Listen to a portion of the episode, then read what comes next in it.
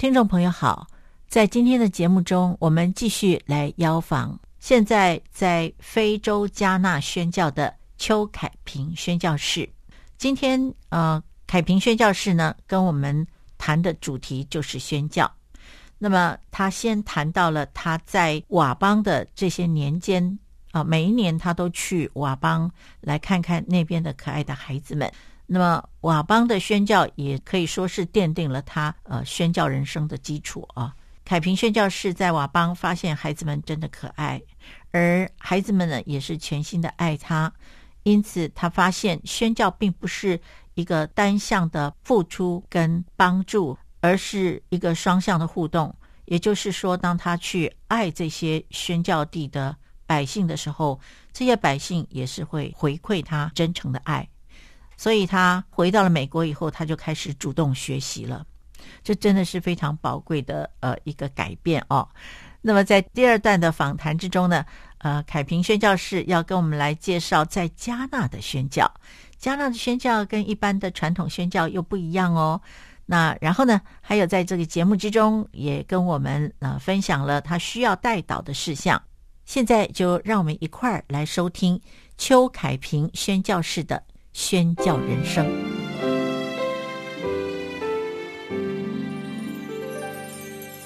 分分秒秒守护城市心灵。佳音广播电台 FM 九零。那您啊，这个足迹真的是跨过了亚洲、北美跟非洲。好不好？请您来谈一谈您所走过、您看过、您接触过、服侍过的这个宣教之旅。嗯，我想其实在我还没有离开台湾之前，因为爸爸是牧师，而且他那个时候也是在学人传道会是同工啊，而且我们在台湾的教会就是美国宣教士他他们开始的一个教会，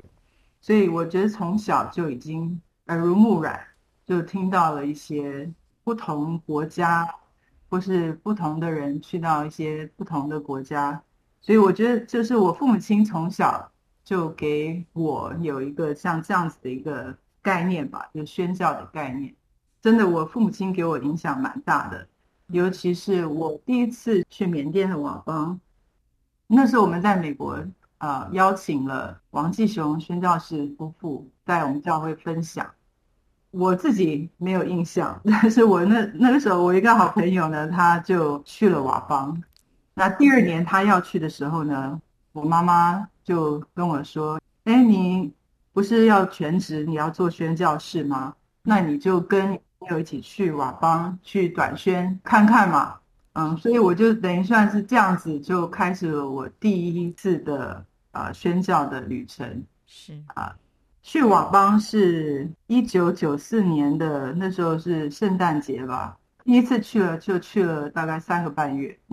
那次给我的印象非常深刻，因为在那个时候泰缅边界是处在一个蛮紧张的一个情况，所以我们那时候上山啊、不能坐车，就是要。爬山爬上去，还好有人帮忙背东西，但是也我记得印象里面大概爬了大概两个钟头、三个钟头这样子，而且是晚上。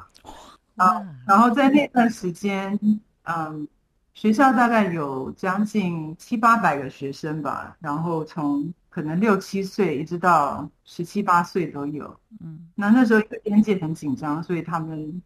需要一个月大概有一。呃，五天的时间下山到泰国去背一些油啊、米啊这些他们学校需要的东西，所以那一段时间其实是非常的辛苦。但是呢，我就发现，在山上的孩子，他们不像好像我从小到大有这么多的资源，有这么多的玩具啊，有这么多的呃好吃的啊什么的。但是我觉得他们的生活非常的开心。而且在山上那段时间，我发现我就是真正的关心他们，他们就也真的就是真心的关心我、爱我这样子。所以我觉得，我常常觉得宣教不是单方面，好像我们去那边帮助一些人，而是呃，常常我们自己也得到帮助。呀，所以那次给我印象很深。后来我回去了，九四年、九五年、九六年、九七年、九八、九九就没有去，但两千年啊，后来我最后一次呃回去了一年的时间，所以在那边给我很大的学习，很多很多不同方面的学习，对宣教，对人生，等于说也在那段时间，我自己发现，就是我因为在学校教书嘛，呃，如果我自己有多少的知识，那我就。才能够把这些知识教给这些孩子。我回到美国之后，以前可能比较被动吧，就是父母亲要我读书啊什么的。但那个之后，我就比较开始主动自己来学习，而且在那段时间，就是也发现我圣经知识真的很缺乏，所以才会后来就决定去读神学院。那段时间，我觉得尤其看到那种生命影影响生命的重要。啊、因为跟啊、王继雄王老师跟他的太太，就看到他们两个人是一个很恩爱的夫妇，然后他们对待孩子、对待啊、当地人的那种尊重，给我蛮大的印象跟影响。另外一个阶段给我蛮大的，就是说对这个国度宣教的认识或接触啊、就是在新加坡的那段时间。因为神学院里面有从韩国、从缅甸、从呃印尼、印度不同国家到那边去读书学习的一些学生，我第一次接触到真正的认识一个非洲人，是一个奈及利亚的一个弟兄呀。所以在那样子的一个环境里面，啊，尤其是我那次第一次接触这个奈及利亚的弟兄，我就发现。我对非洲认识不多，而且蛮有偏见。是 因为我跟他出去吃饭，然后那时候告诉我他大学毕业，本来想去美国读医学院，我就蛮惊讶，然后就发现自己真的是对非洲有歧视。但是也许是神预备我吧，因为后来有认识不同的，有两个家庭，他们也到神学院来读书，有一个也是奈及利亚，然后另外一个是东非的一一家人，啊，所以在那段时间，我觉得就是我在瓦邦的那段时间，我其实那时候是想说，我就准备回到瓦邦过我的一生，就死在那里的那种感觉。哇，是。是，但是在新加坡读神学院的时候，呃，有机会到到印尼短宣，然后那时候给我发现有一个冲击，就是，哎，我在印尼我也很能够适应那里的生活啊、食物啊、语言啊，嗯，啊，所以我一个好朋友就挑战我，就是说，你对缅甸佤邦是有真正的一个特别的护照跟负担吗？呀，所以在那段时间我就。对神敞开吧，就是说，神，如果你要呼召我去任何世界的任何的地方，我都愿意去。回过头来，在美国的这一段，你在适应美国文化的时候有没有困难？语言啦、生活啦、食物啦各方面，呃，您的适应的状况如何？我那时候刚去美国，虽然是全家移民去，但是，对啊，就是在台湾学过国一、国二。啊，国三上学期啊，那时候其实英文不是特别好，因为我我比较不喜欢背生字，真是哦，是是，我记得不好。对，所以刚到美国的时候，其实我们去到那个高中呢，也从来没有好像外国学生去那边读书，所以他们其实也那边的老师跟辅导，他们不知道怎么跟怎么帮助我们。是我印象里面，我们大概上学了一个星期或是两个星期之后吧，有一些老师注意到我们，我跟我姐姐都是去高中，那是我妹妹她在小学，嗯，所以高中他们老师就觉得哦，这这两两个新学生他们需要一些特别的帮助，所以我们等于是参加一个语言的一个考试这样子，啊，我姐姐没有问题，我是。边缘，所以他们就把我本来让我去上普通课程，但是就把我程度降低，去上更呃低低层的一些简单一些的课程吧，这样子。嗯，啊，在那段时间，我们去的学校呢，也是几乎百分之九十九是白人吧。是，对，整个美国的那种文化，美国的语言，食物倒反而不是那么困难，但是在那个环境当中，也是有一段算是 有一点心酸吧。在那个年纪，男孩子也比较不成熟。我印象里面有几个男孩子，就是我虽然英文不是懂那么多，但是他们骂人的话，我还是听得懂。哇，所以歧视啊，然后这些的。但是感谢神吧，就像我刚刚讲的，我那时候有几个朋友，我们大家都是差不多同年龄，他们都是从小在美国长大的，所以跟他们在一起呢，等于说也是帮助我依靠神吧，就是继续依靠神。语言反正就是一年两年，等到美国高中四年嘛，就毕业的时候，成绩其实也是非常的好。所以我觉得那个时候，就是那种一开始刚进学校的那些歧视，我就没有再经验到了。是啊，而且学校里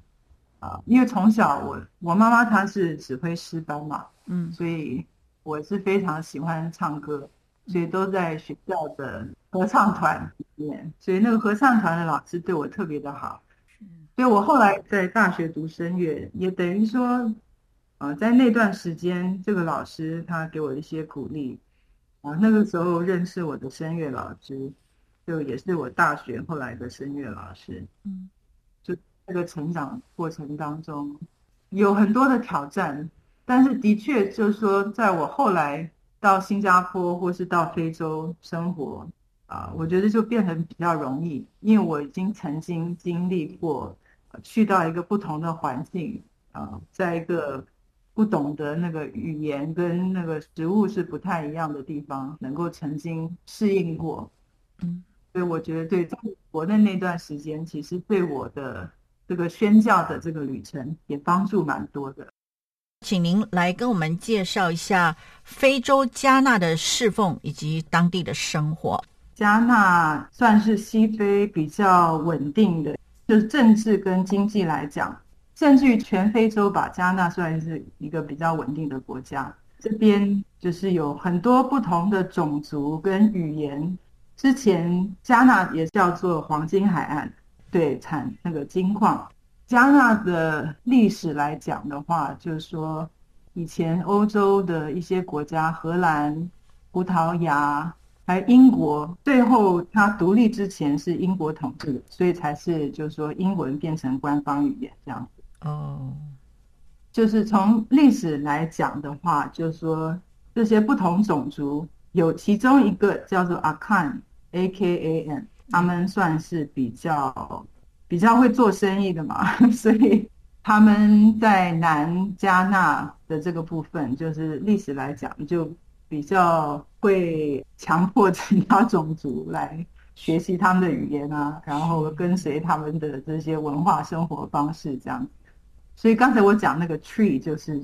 这个阿康他们的语言，这边最主要两个党，但是这个不同的党也是就是不同的族群。好像现在的总统他就是这个阿康，但是前一任的总统呢，他是北方人，是，所以他就不是阿康。所以两个党呢有一点对立，也是在这个种族的界限有划分开来，可能跟非洲其他很多国家都很类似。加纳的人民呢，基本上是很爱好和平，嗯，所以好像在。非洲不同的国家的历史里面，就是说，加纳从来没有，好像是因为革命，所以换了政党，好像通常都是上面某一个领袖他有一些决策下来，然后下面的人就服从，然后就改变这样子。所以这边比较稳定也是这样子，因为都都没有什么内战，近几年来没有特别有一些内战，而且每。四年选举一次的时候呢，教会也是就是啊，花很多精神跟时间祷告，就是求和平这样。在加纳有很多的基督徒是吗？比例大概有多少？嗯嗯嗯，所以官方统计的话是百分之七十基督徒哇，然后，对啊，其他大概可能应该有百分之二十左右吧，是那个伊斯兰教徒，其他宗教或是有传统宗教这样。不，虽然这个数字蛮高，百分之七十，但是呢，就是说真正的有基督生命的人并不是那么多，因为这边还是有一些。一般发展中国家的一些挑战嘛，比如说像贿赂啊，会蛮厉害的。是这边经济发展有一些慢呢，就是也是因为政府官员啊，有时候就是不是特别的廉洁吧。分分秒秒守护城市心灵，广播电台。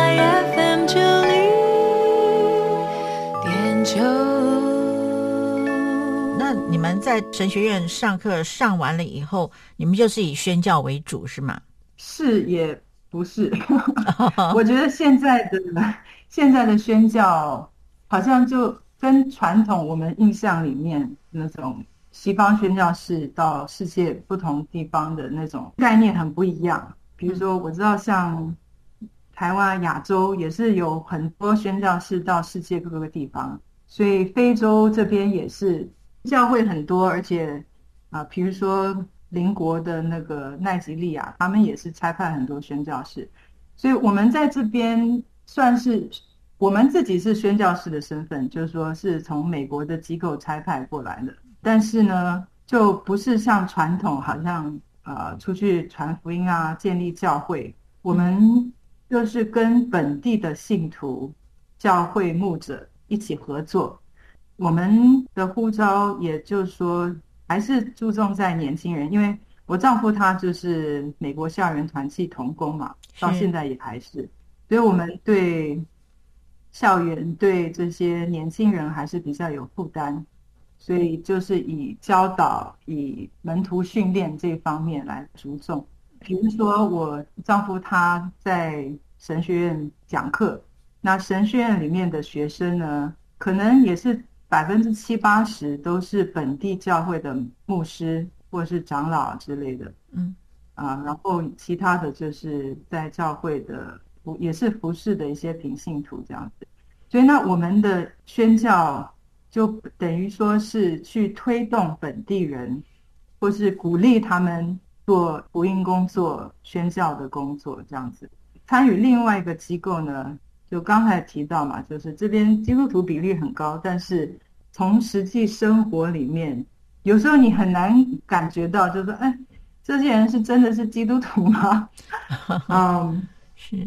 所以他另外一份工作呢，就是他们一年有几次会组织一些呃牧者啊，或是。各个不同行业的一些专业人士，然后一起来探讨，就是说怎么样能够真正的让这个基督信仰跟生活来影响这个社会的这样的一个工作。嗯，那我自己本身呢，就是二零一八年的时候，我们决定要回加纳，可能我转移一点点，就是说，嗯，我们从二零一二年来到这边，一直到二零一八年。我们住的地方呢，很少外国人，或者说就中国人很少，但是在新闻里面里面就会听到，呃，有一些嗯中国人来到加纳是来非法挖金矿 这样子。哇，是。所以从新闻里面呢，就说对这个中国人的写照就是比较负面，嗯，就是说这些人都是非法来这边，然后。赚了我们的钱，然后就走啦，什么之类的。而且，比如说这个非法呃挖金矿，他们等于说就是把整块地方的土全都挖起来，然后用水冲。所以等到他们离开之后呢，就是一个大的坑在那里。是，所以水水源污染啊，那个森林都被呃毁坏掉啊。所以呢，我是觉得说这边基督徒那么多。啊、为什么好像这边的教会，我从来没有听过任何教会有讲到，就是说，哎，我们应该向这些中国人传福音这样。所以我那个时候再一次回来到加纳，就在为这个事情祷告。那我觉得可能就是说神的时间到了，就我回来加纳二零一八年的时候，啊，我就想办法，好像能够介入这个中国人的群体里面。其实之前就已经认识有一个姐妹，是一个加纳的姐妹，她也是在加纳校园团契工作了大概两年的时间吧，就是她的实习。那那个之后，她就去了中国读书两年，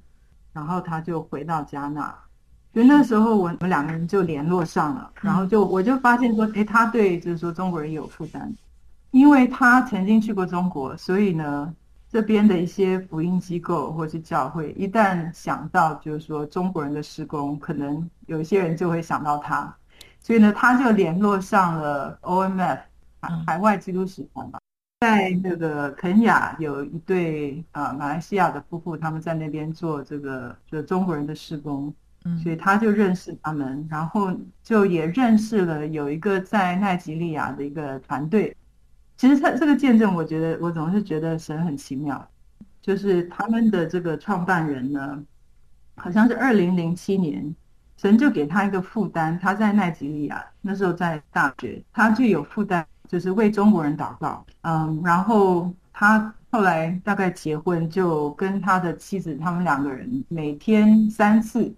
就为中国人祷告，就是也为华人，一个星期。星期一到星期五，每天三次祷告这样子。哇！他们祷告了大概两年之后呢，神就给他一个负担呢，让他去到到一些校园去传递他的这个为中国人祷告的这个负担，就兴起了不同校园里面有这些专门为中国为华人祷告的这些小团契这样。所以他们祷告之后呢，神就使用这个牧师开始训练。所以呢，他就大概五六年前吧，就开始训练第一批的宣教士有三位，他们学中文，他们学就是基本的基督教的呃一些神学啊，各方面生活上面的一些操练啊。二零一九年吧，他们就去了肯亚，跟这个呃 OMF 的这个宣教士在那个教会实习，所以我认识了这个团队呢。那这个牧师。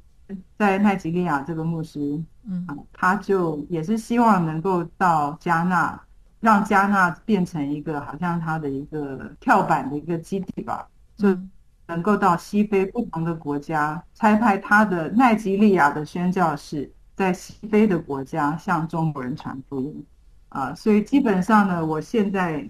过去一年的时间，他就差派了三个宣教士来这边。所以我就帮他们，就在加强他们的语言啊，然后再找机会跟他们一起祷告，看怎么样能够介入这个中国人的圈子里面，向他们传福音。是，所以说就这样子就展开了一个宣教训练，是不是？呃，也不是说很正式的训练，但是就是我想可能也算训练，也算就是陪伴他们一起走这一段路吧。嗯哼。那么在传福音的过程中有没有什么困难呢？嗯所以你们是已经祷告很久了嘛？这一一个礼拜五天，然后每天三次来为中国人祷告，哇，这实在是太精彩了！而且他们一年有一次就是七十天的禁食祷告，就是专门为中国、为华人祷告。哇，是，那有有没有发生什么事情啊？最近几年，加纳政府也是因为。新闻报道一直在讲这个问题呢，所以加纳人对这个都非常反感。嗯，所以现在的这个政府在过去的两年当中也是特别加强在管制这个问题啊。但是我好像看到昨天吧，就新闻里面又有讲到这个东西，但是我没有去注意看他们在讲什么就是了。是，嗯，我想就是说中国政府他们当然也是表明就是说。他们也跟加纳政府合作，就是如果中国人在这边做这种非法的工作，他们也是会就是去处理、帮忙处理之类的吧，这样。所以挖矿的这个事情，我不是很清楚，就是说他们在这样的祷告啊之后有什么特别的影响。但是我觉得神就在兴起其他的一些教会。就是加纳的一些教会跟一些弟兄姐妹也是开始对这个中国人向中国人传福音的这个就越来越有负担。就是我认识越来越多加纳人他们也愿意参与这样的工作。是，呃，比如说这边很大的一个算是教派吧，就是五旬节教会，就 Church of Pentecost。所以我就认识了有另外一个年轻人呢，他也是去了中国读书，读了九个月这样子吧，中文讲得非常的好。那他也是很有负担向中国人传福音啊，所以他们的教会前一阵子有一个特会，还就是有特别有人翻译。啊，而且这个他们那个教会的牧师呢，每个星期都会去探访，就是他们附近的这些中国人的一些公司啊，或者一些生意这样子。所以我想，可能就神可能先从我们基督徒这边开始。国际关怀协会呢，是我舅舅开始的机构，呃，李秀全牧师。所以其实那个时候，二零零七年我回美国。那个时候就有参与在国际关怀协会美国的事工里面，那个时候就是做办公室童工，大概有三年的时间吧。所以那个时候我也刚好在那个福乐神学院读我的宣教博士的课程。嗯，所以我的那个时候我研究或是我去探讨的一个呢，就是。美国像我这样子的吧，我们所谓一点五代的华裔或是亚裔的美国人，就是说我们的音乐文化，所以我在这方面有呃去不同的一些教会，还有呃在洛杉矶那边的一些，就是这种跟这个有关系的一些音乐的一些活动啊，都有一些参与。那那个时候呢，在洛杉矶，我们也是有举办了三次，专门是注重在亚裔的推动亚裔宣教的大会，但是现在好像没有继续下去了。是啊，所以等于说从那个时候开始，我就有一些接触，但是我总是觉得好像这种推动的工作需要时间啊，所以中间切断了。我来到非洲就没有再继续的在做这方面的工作。啊，所以因为我现在在做这个联络非洲的这些宣教士传道人来向这个华人传福音，所以我就又重新加入国际关怀协会，因为我们的意向就是福音进中华，回出中华，所以我做的工作，我觉得好像就是我是我自己本身是华人，然后我在一个我跟本地的人合作。在做这个宣教的工作，所以非常符合就是这个意向。嗯嗯嗯，那所以在现阶段，我其实是八月才重新加入，正式加入的。对，时间现在是十二月嘛，所以时间不是那么长。是啊，所以在推动这个华裔宣教的工作，我觉得在现阶段，就是我还是继续的在非洲来累积一些经验，而且从就是我们的。生活事工里面的一些经验当中，呃，如果有机会，美国一些教会愿意邀请我们，我们就可以分享，从这个方面来鼓励信徒，就是说看到，尤其我自己觉得，我从小在台湾长大，嗯，到十四岁，然后在美国高中上高中上大学，有这个双语的这个能力，我觉得对。现在的宣教，任何人有双语或是多种语言的话，就是很有帮助。是，因为你可以，我觉得我是一个好像一个桥梁这样子。所以不光是语言，就是说文化的话啊，呃，我可以，比如说像帮助这些奈及利亚的宣教士，有时候他们会对有一些事情有一些反应，那我可以解释给他们，就是说，如果从中国人的文化来讲的话是。这样这样这样这样那样那样。那样，嗯 呃，然后因为我在我们在这边差不多十年时间，所以我也可以从就是说西非的一些文化来帮助他们了解，就是说，哎，我观察到是这样子，嗯，所以会不会是因为，嗯、呃，你们文化的背景当中跟中国文化有一些冲击，有一些啊、呃、冲，就是说不合的地方呢，才会产生你有这样的反应，这样子。是。啊。呃所以我觉得，其实不光是美国的华裔或是亚裔，现在我曾经听说，好像在欧洲啊，也是有一些呃，在法国的华裔啊，或是在南美洲有一些，所以我真的是相信，就是说神会使用我们这样子的人来成为桥梁。呃，因为现在的宣教真的是需要跟各个地方的教会合作，而不是说单方面哈，我们去到这边，然后我就把福音传给这些人这样子，因为他们的群体当中常常有就是说本地的基督徒在那里了啊，所以我的推动的工作算是这样子吧。对于非洲宣教，就是。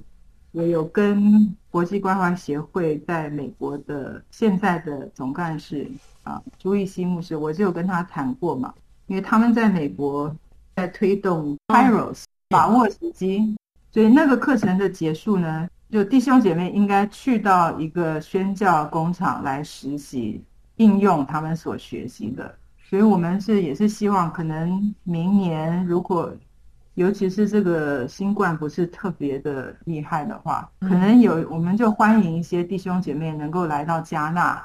跟这边的一些宣教机构啊一起来合作。因为加纳南部基督徒比较多，北部就比较多是伊斯兰教徒，所以如果弟兄姐妹他们愿意过来，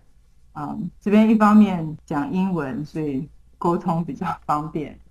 而且。这边新冠的情况不是那么严重，就感谢神，到目前为止死亡的人数啊，跟患病的人数都是比较比例算比较低的。嗯，进到加纳最主要的话，好像就是比较小心疟疾跟啊，另外这个 yellow fever，比较其他国家的话，这边算是比较容易过来。是，所以就是欢迎大家来参与这边的宣教工作。是。国际关怀协会上个星期天，美国刚刚过了二十周年嘛，在台湾过去的十几年吧，嗯，就是有特别给神学生一个宣教体验的训练，是，所以可能需要联络台湾的国际关怀协会，经过那个训练嘛，然后如果他们想要让有一些弟兄姐妹来到非洲，那我们当然也是欢迎，然后尽量帮忙他们安排。那么你们有什么代祷的事项吗？最近这一阵子一直都是在在祷告，在想这个向华人传福音的这一块。是啊，所以我觉得真的很需要祷告，因为福音工作本来就是神圣灵的工作。如果一个人他没有被圣灵感动，我觉得他很难接受这个福音。是，所以我觉得在这边我观察到。就是说，来到加纳做生意的这些中国人，啊、呃，这边没有什么太多娱乐，所以呢，赌场有蛮多的。哇，是是，嗯，所以我感觉上就是说，他们无聊的话，可能就是去赌场啊，其他就没有什么特别的一些呃活动。然后他们来这边做生意，他们很忙，非常的辛苦，在工作赚钱。就是一年到头，或甚至于就是一个星期七天，可能我觉得跟在中国大陆可能差不多吧。啊，因为大家都很努力的在赚钱，很少找到时间可以真正的跟他们有比较深入的一些谈话跟来往啊。所以真的是求神让他们有这样子一个渴望认识神的心，让他们就是说不是光光看到金钱上面啊，或是养家啊这一方面的。就变成就是说，他们所有的精力都主集中在这些事情上面，嗯嗯，所以真的是求神要帮助、开路、带领。那，另外一方面，我之前一开始的时候我提到嘛，就是说我在新加坡那个时候第一次接触这个奈及利亚的一个朋友，发现我自己有这个偏见。那我也发现，就是说这边的中国人对非洲人、对黑人呢，也是。但是大多数呢，他们对非洲人也是蛮有蛮有歧视的，哦，所以我觉得啊、呃，我很佩服这个奈吉呃这个奈吉利亚这个牧师，因为他就告诉我，他说我知道中国人是歧视非洲人的，但是呢，我们不因为这样子的一个缘故而放弃我们的使命，也求神帮助中国人能够看到，好像在这方面的歧视啊，其实是不公平的。嗯，然后就说，如果加纳人，如果奈及利亚人向他们传福音的时候，他们不是光光看到，就是说啊，这些好像他们可能总是觉得说。教育程度很低啊，什么或者比较落后的这些人，为什么向我们来讲这些什么基督教什么什么什么的东西？嗯，啊，所以真的是需要，就是说神也帮助我们的这些非洲的弟兄姐妹有智慧，嗯，而且就是能够不轻易放弃。是，虽然碰到一些啊这样的困难的时候，是，就求神真加添给他们有足够的信心，嗯，来继续。完成神的这样的使命。另外一个部分吧，就是说，是非洲的教会有这样的一个心智跟意向。这边的我我接触到一些教，有一些教会其实也蛮有钱的，嗯嗯啊、呃，但是有一些教会，比如说像这个奈吉利亚这个机构呢，这个牧师他也是非常努力，他是希望能够啊、呃，以非洲的教会。能够自己资助这些宣教士啊，所以我蛮佩服他。他有一个提供教育，就学校教育呃资料的一个公司这样子，嗯啊，所以他们有时候其实，在金钱上面，也就是有蛮大的负担。但是这个牧师非常有信心，相信神供应啊，所以我也是都是为他们，我几乎每天都为他们。祷告，为他们的需要祷告，是所以也是，如果大家能够为他们祷告，或是有任何人有感动要奉献跟他们一起合作，啊，当然，我觉得也是一个很美的事情。您说的这个教会是什么教会？就是呃，就是家庭教会。好的，我们为这些家庭教会祷告。好最后一个问题哈，想要请教一下，就是您一直以来哦，不论是从小一直到后来上富勒啦神学院哈，或者是您所接受的训练或做的服事，都跟音乐有关哇。那么您好不好跟我们分享一下您跟音乐的关系？嗯，我妈妈她就是以前是我们教会的指挥，所以而且我的爸爸跟妈妈的家庭其实都是非常喜爱音乐。是，或是都蛮有天分的，所以我觉得就是从小到大，好像就是反正就是生活的一部分。我大学是主修声乐，然后那个时候就是也是我我去瓦邦回到美国学习的那段日子啊，所以我觉得音乐就是说给我生活的一些动力，是啊，而且我觉得神他给我的恩赐。啊，让我蛮容易能够学啊。呃，那个时候在大学就是最后毕业的那个演唱会嘛，也是唱四五种语言啊这些的。哇，我觉得都是神的恩典。或甚至于我们有一个歌剧，就是完全是意大利文唱的。哇，嗯，呀，我觉得就是神给我的一个礼物吧。嗯嗯，就让我们能够享受，然后也是在那个当中过程当中，我觉得神建立我的自信心，因为要在台上表演嘛，嗯，而且我是比较害羞的，嗯嗯，但是在那个过程当中，我觉得神他帮助我建立信心，嗯，那在现阶段吧，我来到非洲，我就觉得我以前学的音乐呢，跟这边的音乐。呃，他们的节奏啊，跟一些音调都完全不一样，所以我还在学习当中。啊、呃，但是我想这个礼物让我能够在非洲的这样的一个环境当中，也蛮享受的。嗯嗯、呃，因为像我们教会一般敬拜赞美，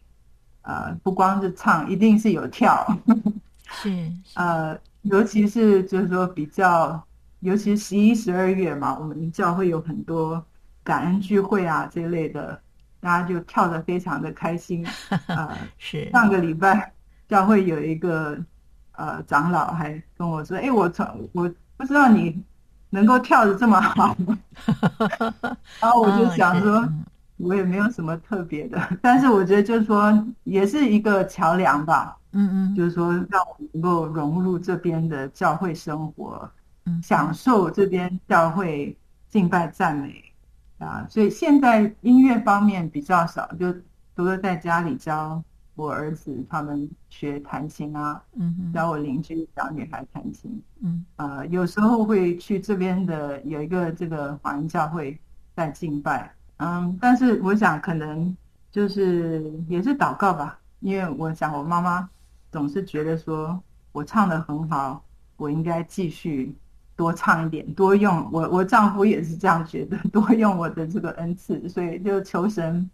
帮助我继续能够发展这一方面的天分。是。嗯好，就是要祷告啊，继续发展这个神所赐给你的礼物，这个恩赐，也就是音乐。好，那么我们今天呢，真的是非常感谢呃邱凯平宣教士啊来接受我们的访问。呃，我们这次的访问很辛苦啊，就是我们透过某一个软体啊，我们来呃这个来来谈，所以说呢，有好几次断线啊。那我知道这个断线哈，都对我们来宾来说是最不利的，就是思维会断掉，情感会断掉哦。所以说，呃，但是没有关系，我们还是会尽量的把这个袋子呢把它剪出来。我们以后呢也会把它放在 Podcast 的上面。我们非常希望呢能够透过。各种管道呢，能把这样子一个宣教的资讯传出去。我想，呃，凯平宣教士，您呃不会反对吧？我们使用您的访谈放在 Podcast 的上面。嗯，没有问题。好的，那么我们今天非常感谢您来接受我们的访问，呃，为我们来问候一下您的夫婿 Joshua，还有三个可爱的孩子。嗯、那么愿神赐福给你们，谢谢您。嗯，谢谢，也谢谢啊、呃，给我这样的机会，能够分享我的见证。听完了邱凯平宣教士的宣教之旅之后呢，我们的节目接近尾声了。那么在呃节目结束之前，推美要再提醒您一下。呃，凯平宣教士在节目之中谈到三点，希望弟兄姐妹能够为他代祷的事情。第一件事就是在加纳从商的华人啊，求神赐给他们渴望认识神的心。